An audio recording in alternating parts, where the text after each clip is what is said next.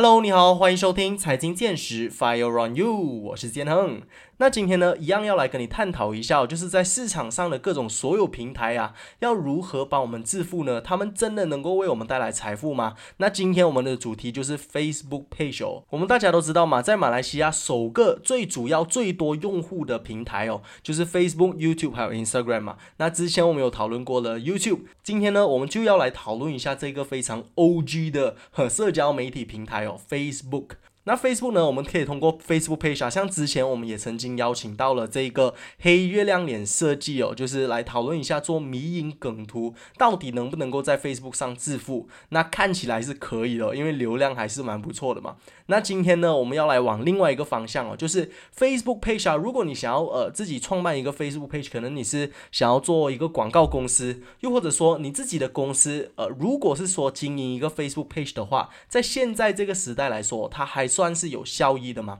因为我们大家都知道，就是 Facebook 从十年前和现在对比啊，已经越来越不一样了。然后也越来越多新的这些社交媒体崛起啊。到底如果经营 Facebook 的话，它值不值得？就是说这么多呃社交媒体的平台让我们去选择，我们非得要选择 Facebook Page 吗？呃，如果是经营其他的平台，会不会比经营 Facebook Page 来的效益更高？到底 Facebook 这么大的用户族群，对于创业者来说，是不是真的有效的？我马上有请今天的嘉宾哦，他算是我们 Facebook Page 的 OG 啦，经营了这个 Facebook Page 大概有六年的时间，现在已经经营到有将近一百万的 likes 了。我马上有请我们翻转大马吃喝玩乐的版主，我们有 Lim 啊，大家好，我是 Lim，我是翻转大马吃喝玩乐的版主，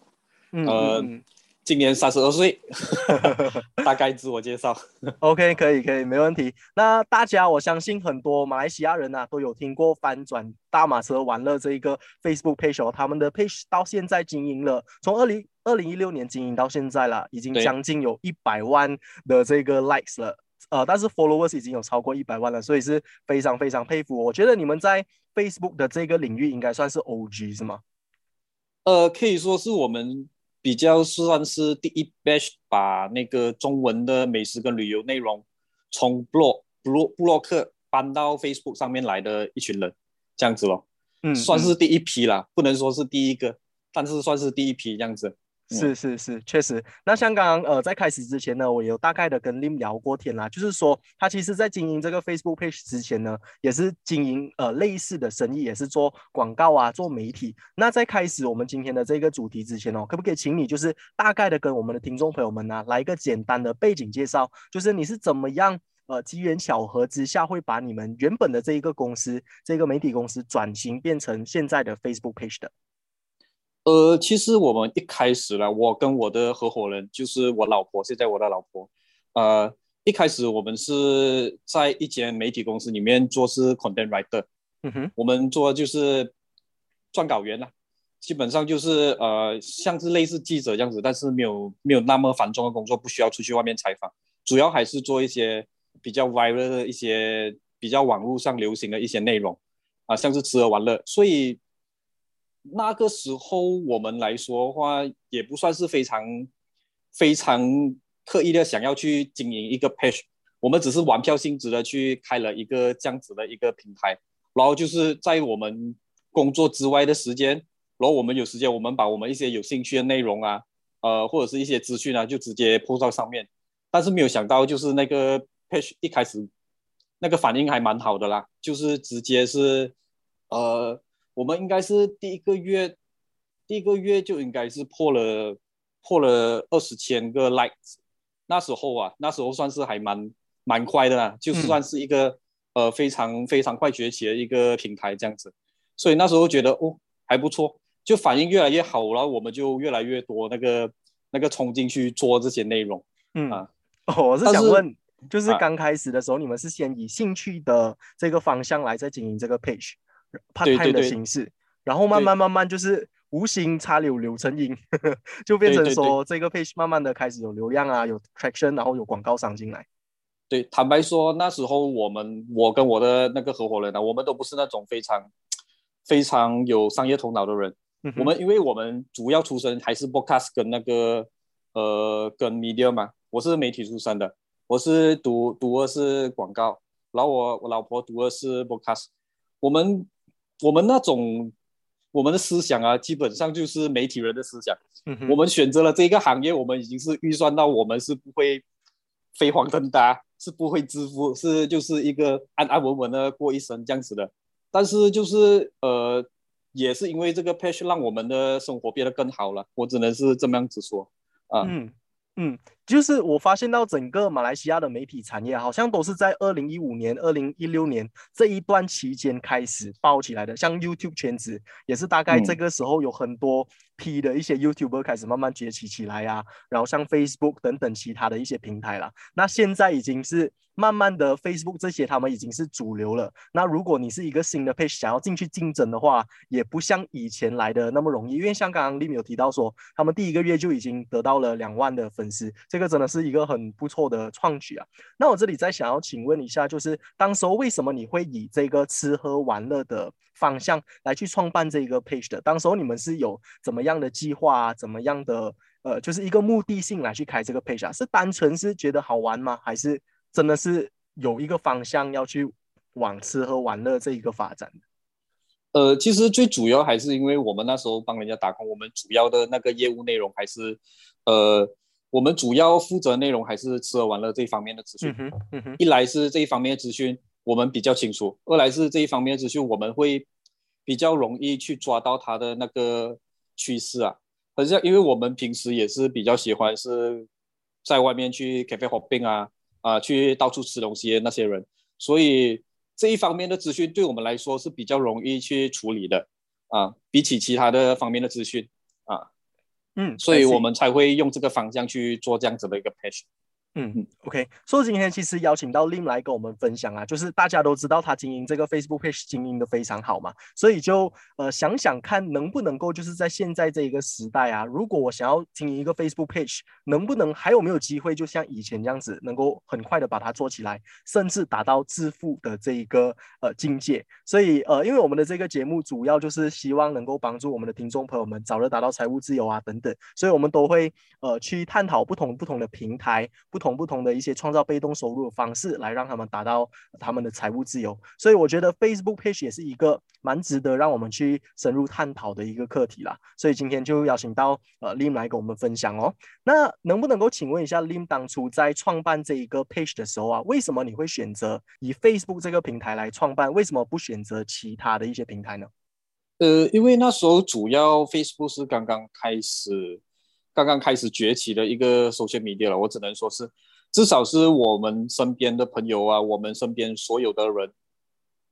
几乎都是在 Facebook 里面，包括我们自己的父母、嗯啊。那时候我们就觉得 Facebook 这个是一个呃很不错的一个一个新型的平台，那时候还算是一个新型平台了。嗯现在基本上算是已经是稳定，或者是开始有点走下坡了啊。所以那时候我们就选择以 Facebook 为主，这样来来做这样子的一个平台。嗯，嗯嗯嗯，那你认为就是如果现在对于一些企业家或者是一些创业的朋友们呢、他们开办了自己的生意，那如果他们是想要做一些宣传啊，做一些营销的话，他们进军 Facebook page 的这个市场啊，现在还是对的时机吗？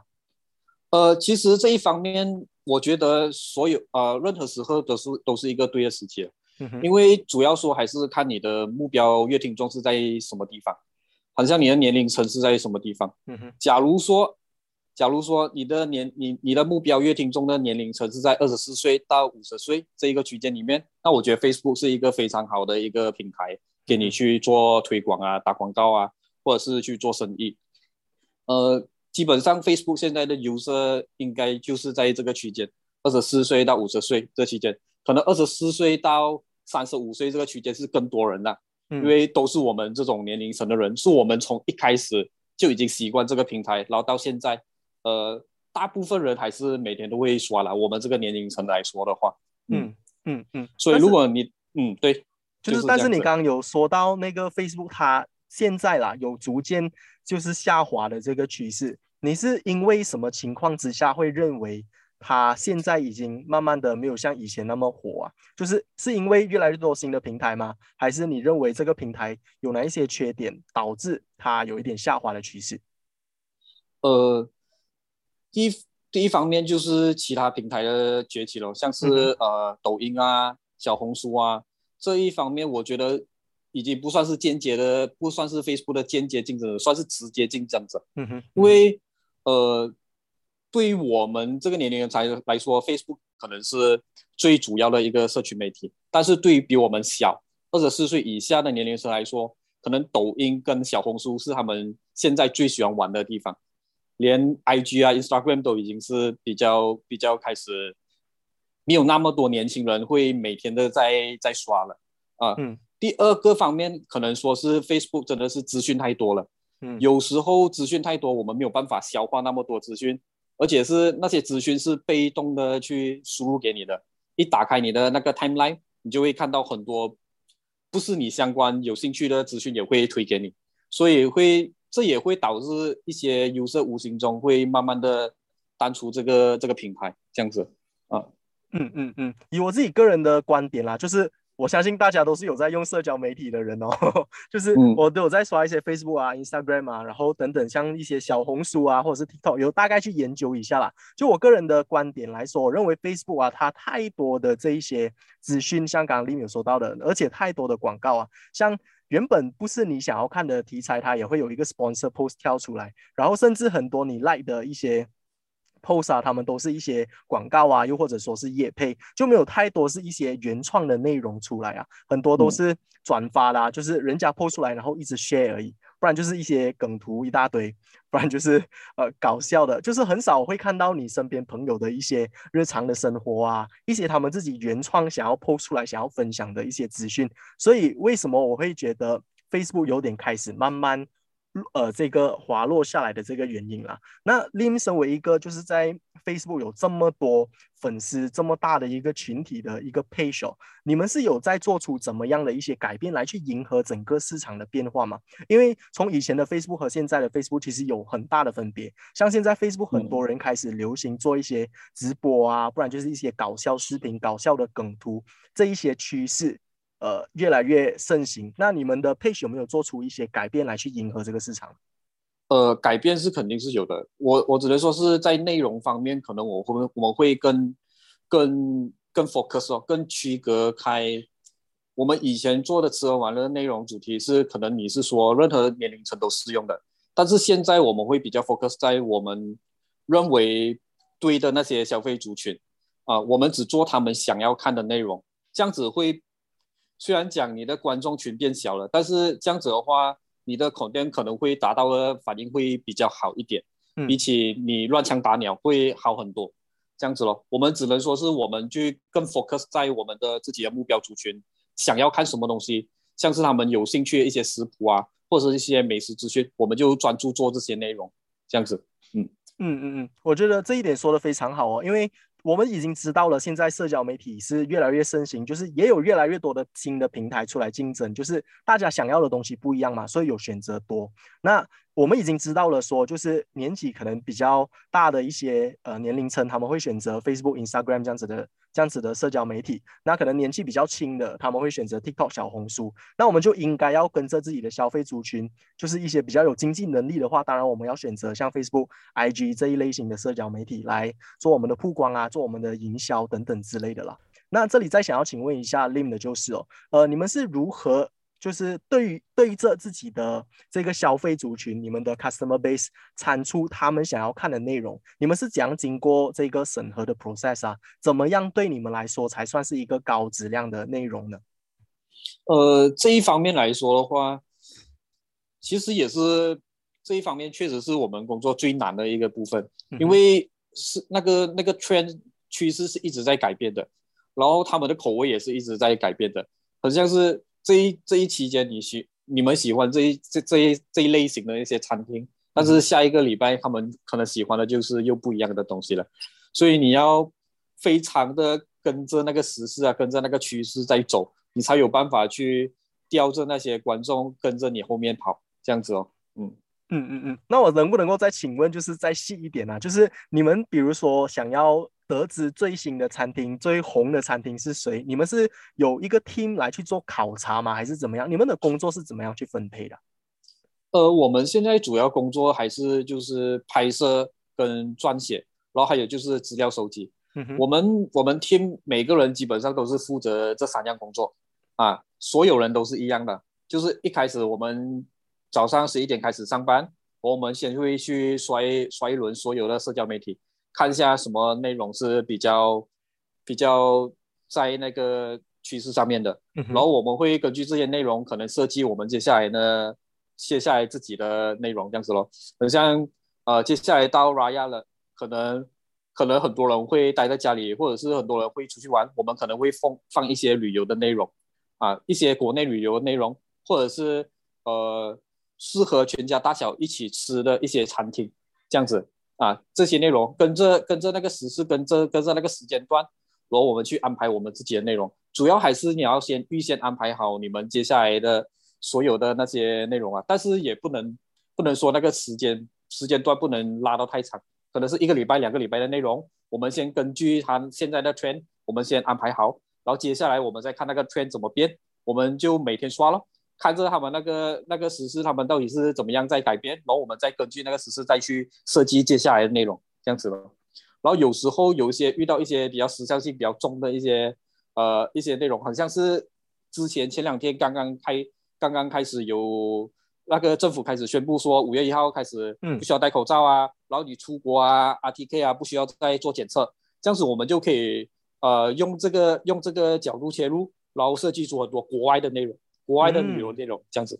就他们会更容易得到共鸣嘛。嗯嗯嗯嗯，I see。但是其实你讲的这一点哦，就是跟着最新的趋势来做出最新的内容啊。相信很多其他的一些 Facebook page 啊，他们也是有在用这样子的方式来经营他们的 Facebook page。但是为什么你们的 Facebook page 能够招揽到那么多的粉丝？你认为你们能够吸引住这些粉丝的关键是什么？为什么他们会想要按下 Follow，或者是为什么他们会想到？按下 Like 的那个按钮呢？其实我们在做内容这一方面，我们是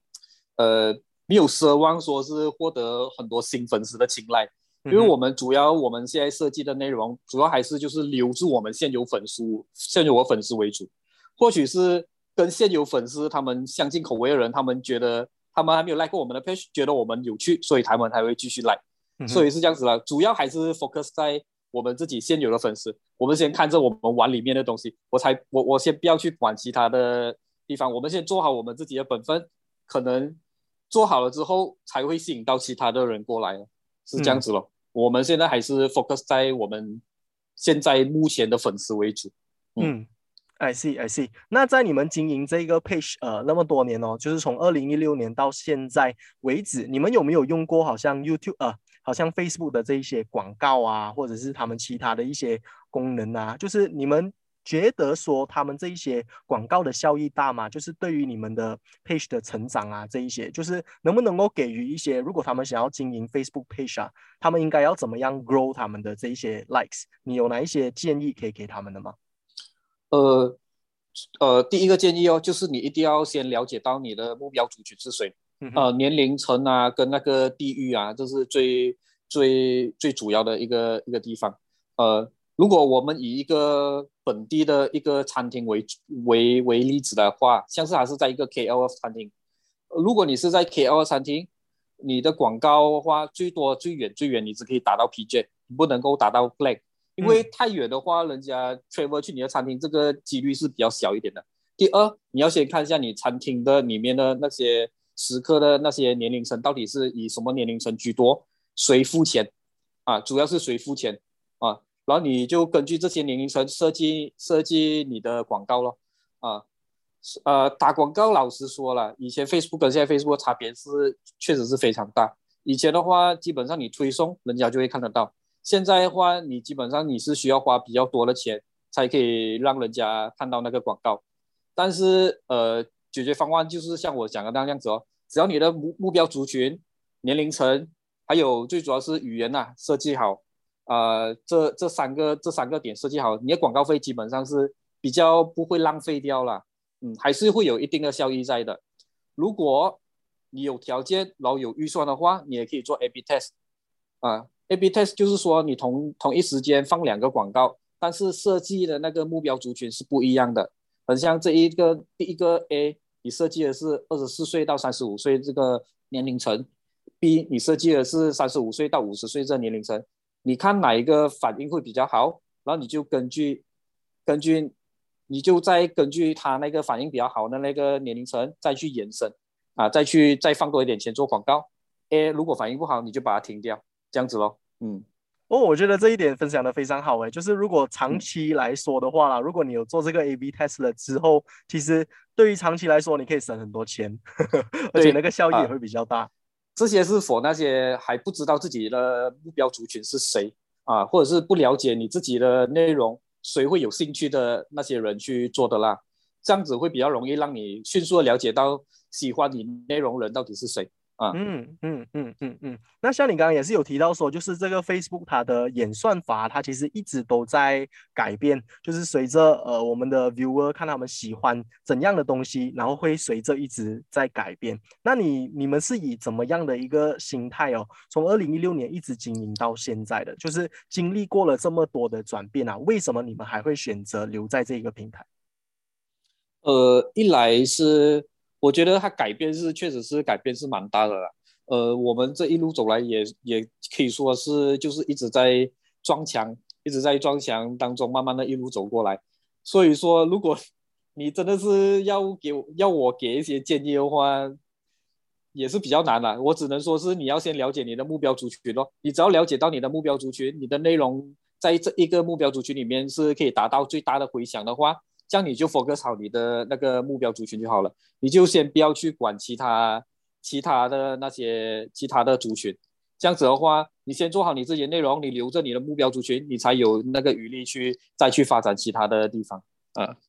嗯嗯嗯，了解。那其实我觉得也是有不同的经营 Facebook page 的方式啦。因为像 Lim 他现在在经营的这个算是一个媒体的公司嘛，就是他们盈利的模式都是靠可能一些广告商进来啊，可能一些餐厅呃的业配啊，让他们能够。让他们这个公司能够生存嘛？但是如果是对于一些你想要在 Facebook 上面卖产品啊，或者是推服务的这一些公司，他们是创业，然后这个只是一个营销的手段的部分来说，其实就很不同的一个经营模式啊。所以大家都是可以呃斟酌一下，然后看一下哪一些意见是比较适合属于你们的这些公司适用的啦。那对于这一些他们是卖产品或者是卖服务，为了创业然后做营销的这一些。呃，业者来说啊，你认为 Facebook 算是一个很关键的平台吗？就是现在有了这么多的这一些社交媒体，他们一定要选择 Facebook 吗？还是你认为说他们可以多样一起经营？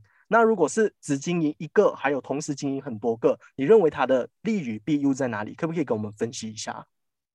呃，呃。如果是我会建议的话，是你同时经营多一个多多一些平台会比较好。如果你的人你的人力那些都可以 cover 得到的话，同时经营多个平台，你可以去更迅速的了解到你的内容在各种不同的平台那个反应到底是有什么差别，然后你再根据这些差别去再可能以可能选择一个最好反应最好的平台作为主力，其他平台作为助力。也不是说其他平台不重要，也是一样重要。但是他们是主要是辅助你在这个主力平台卖那些产品，或者是做那些服务这样子啊。我我的意见是这样子的。如果是呃，主要还是看你的乐听众他们到底是在什么样年龄层，老喜欢什么样的东西。有些有些乐听众习惯的是直播，直播的方式去去卖货啊，他们会比较容易接受。有些的话是。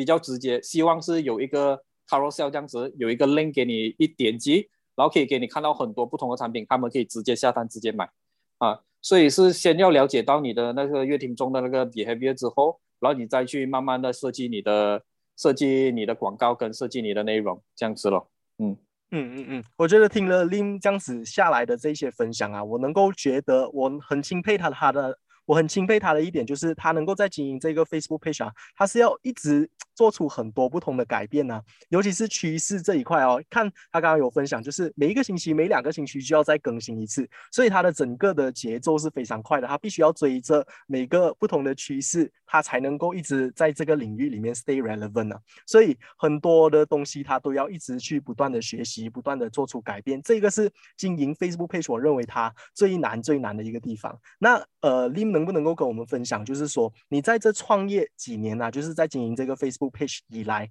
你学习到最重要的一课是什么？那你认为你们的 page 能够成功的关键是什么？我觉得这个有一点毒鸡汤了，因为确实是，但是是非常现实一个东西，在在在网络领域，尤其是社群媒体领域里面，呃，我们最不需要就是坚持，嗯哼，最不需要是坚持。我我说坚持是什么？就是内容上的坚持。有些内容一开始你做了没有反应没有用，那你就不要再做了，马上放弃啊，不然的话真的是在浪费时间而已。如果你一直在做那些没有用、没有反应的内容，然后你做的出的广告根本都没有人去反给你给你一些 feedback，这样子的话可以算是那个广告已经是呃没有用处了。你你不需要再继续坚持在做这样子的东西，它不是一个你坚持就有收获的一个一个东西了。嗯啊，所以你要你要做的方法，你要做的东西就只是一直在去找一些新的方式去做不同的内容啊。像是如果这个 trend 可能在其他的呃，如果以我们自己为例的话啦，这个 trend 可能在其他的平台它发啊它反应很好，我们我们想跟着做，我们做了之后，我们发觉我们这里的平台他们不喜欢这样子的内容，这样你就不要再做了，因为他们都已经不喜欢了，你再做下去其实是没有意义的。很多人是不了解这个啦，他们他们觉得他们自己坚持会有会有收获，但其实是在网络这一方面来说，你坚持是不一定会有收获的。啊，你要的就只是是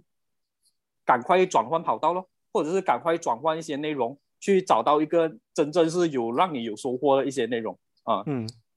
这是我我主要我们我们这一方面比较深刻体会的啦。就是一路走来，如果有些内容我们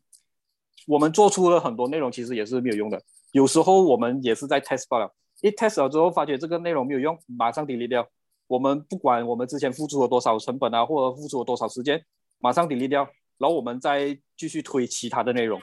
这样子的话，你可以达到的效果可能会比你想象中好一点啊。嗯，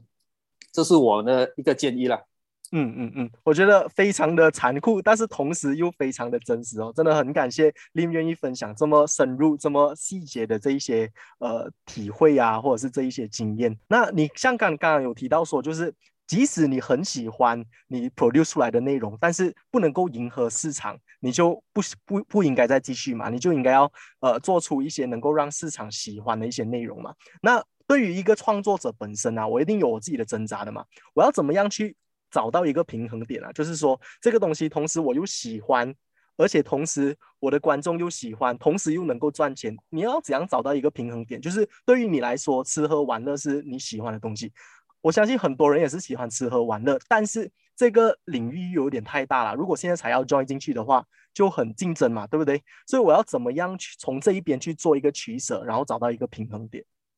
呃，这个就主要是你你要取舍是你要做的东西是给你你要给你自己的喜欢你的人看，还是你要做一个东西出来是让人家去喜欢你？嗯，啊，这是两种不同的概念了。我也是有一些做 blog 的朋友，到现在还在坚持做 blog。嗯啊，虽然讲 blog 已经是没落，但是他们还在坚持做 blog，然后只做一些他们自己喜欢的内容。但是也不能说是他们做东西没有用，他们确实在这一个很长的时间里面也会收获到一些喜欢他们这样子方式的一些粉丝。啊，虽然讲那个粉丝族群不是很大，但确实还是一群粉丝嘛，对不对？那群粉丝也是可以给他带来一些。带他带来一些商业上的利益啊，这样子咯。呃，我们做的比较算是呃，mass communication 的东西。我们的粉丝族群可能是区间比较大，我们没有办法说是我一个三十二岁的人，我喜欢这个 content，我我只做这个 content 给三十二岁的人看，没有办法的。我们肯定是要根据我们这个区间的那个粉丝的口味去去去做设计那些内容的。所以有时候做到一些内容我不喜欢，也是没有办法。呃，我们还是需要去接受这一个残酷的事实了，就是你做的内容虽然你自己不喜欢，但是会有人喜欢啊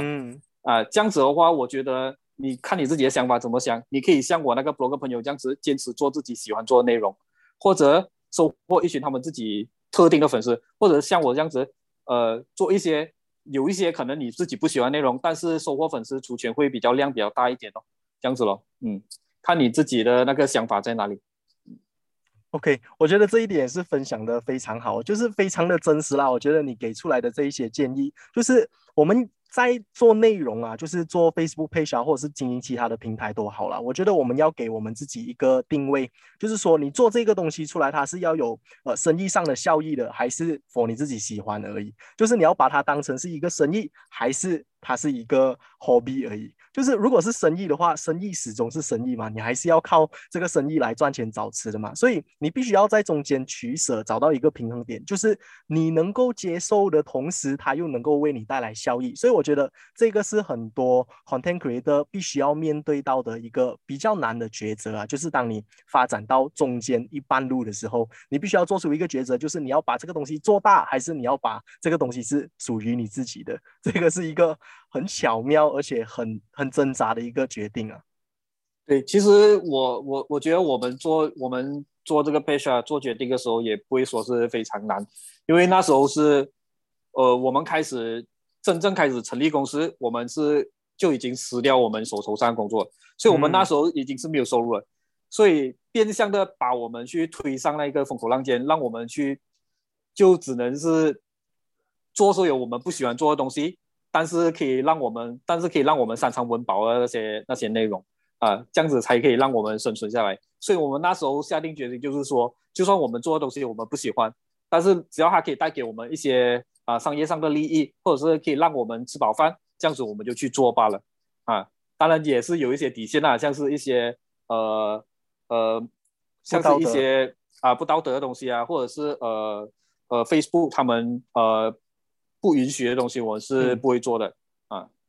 这样子。OK OK，我觉得就是以令分享出来的，就是它不单单只是一个 Facebook page 的角度来去思考，它是一个媒体公司的角度来去思考，所以它站在的高度是不一样的一个一个角度啦。我能够说的就是，那呃，能不能够再请问一下你们，就是翻转大马吃喝玩乐这个平台的？这个平台啊，在未来你们还会有怎么样的发展吗？你们会在你们会持续的在 Facebook 产出怎么样一些新颖的内容？什么样的一些东西是值得让我们去期待的？又或者说，你们有其他的一些计划可以分享一下的吗？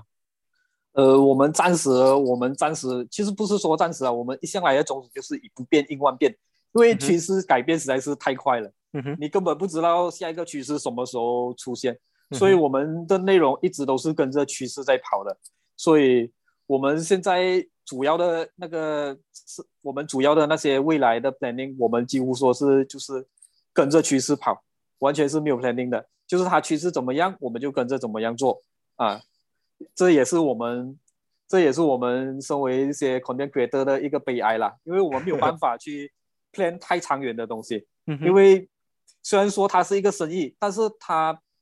没有没有办法让你去真的是很 secure，你一接下来一整年的那些 planning 好像，如果你是说你是一个餐厅，你可能可以 plan 这个月我要做这个 promotion，下个月我要做那个 promotion，但是我们没有办法，我们我们的所有内容都是要跟着那个趋势在在跑的，你只要没有跟上趋势，或者是你跟趋势不符合，这样你做的内容你付出的成本几乎就是已经是无效的啊，所以为了节约我们自己的成本，所以我们要跟着那个趋势跑。跟着趋势跑，你就没有办法做很详细的 plan，你只能就是以不变应万变。嗯嗯嗯，这是我们接下来的方针。OK OK，那我能不能够请问一个问题，就是说，据我所知啦，就是外国啊，可能他们在经营呃一些 media 的话，他们可能会跟一些 brands 啊，他们签一个 deal，就是一年的 contract，我们必须要合作，就是你们在这里打广告，你们的公司这就是在马来西亚的市场。能够做到这样子的东西吗？呃，也是有的，也是有的。有些同行会会接受这样子，就我们会比较说是，呃，比较佛系一点的经营者啦。我们是就是通常就是 case by case，人家过来我们做，人家过来我们做，通常很难会有一个就怎么说是签一个 contract 啊，然后做一整年的这样子的一个一个一个 marketing 这样子。一来是这一方面你需要付出很多的人力去去帮他。专门去帮这个公司处理这样子一些一些内容的问题。后来是呃，跟我们的跟我们的性格不符合了，因为我们不需要不不希望就被一间公司绑着，然后相同的内容你又不可以做，这样子的话对我们的限制其实是算是非常大的啊。所以我们通常会就是接受 case by case 做 volume 的一个方式去再跑我们的生意，这样子。I see, I see。那你会不会有？有担心，就是说可能在五年啊，或者是在十年以后，连马来西亚也不流行玩 Facebook 了，那你们还会有怎么样的一些出路？你们还会做出怎么样的改变来去迎合整个市场呢？我觉得，我觉得社群媒体是什么平台？它它它它流行在什么平台？呃，如果是 Facebook，它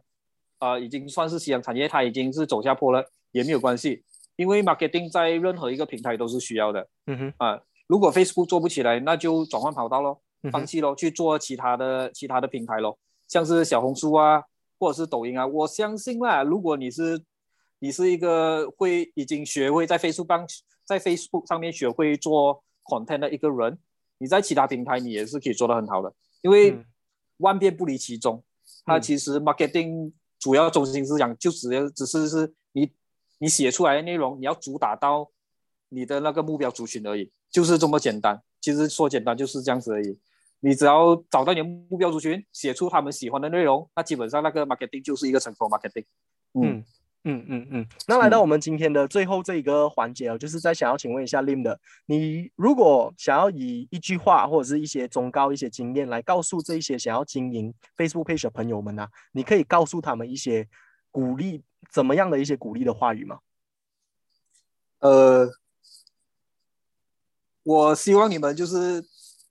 我用一句话来来来鼓励你们呐，就是世上无难事，只要肯放弃。啊，如果一些没有用的东西，就马上放弃，马上去换一些可能会有用的东西啊。所以需要你们就以不变应万变，就是这样子，这么简单。哇哦，OK，我觉得今天跟呃 Lim 就是来个简单的 Podcast，真的让我有很大的这个出入啊，就是因为我也有在访其他的一些 Content Creator，但是从你这边得到的一些资讯呢，是跟平常比较跳的，所以我觉得有没有可能也是因为你的思考方式是比较 out of the box 啊，所以你 create 出来的 content 会比较容易吸引到人，然后比较容易引起关注的一个点，有没有有没有这个可能性？你觉得？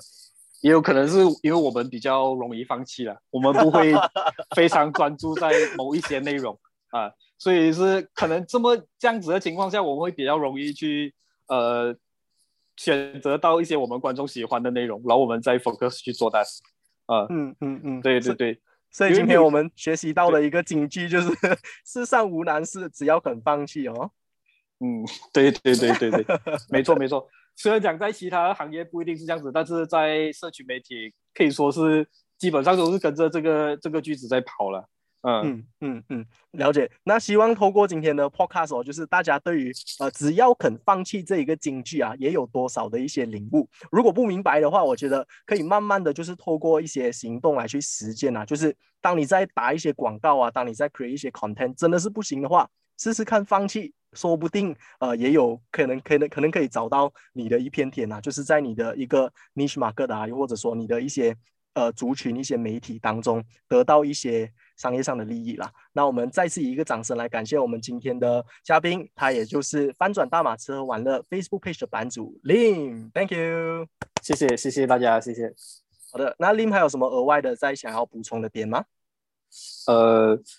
以上所有的言论就只是适用于在社交媒体了，其他的行业如果是听到这样子的话，可能会骂我，不好意思啊，对不起。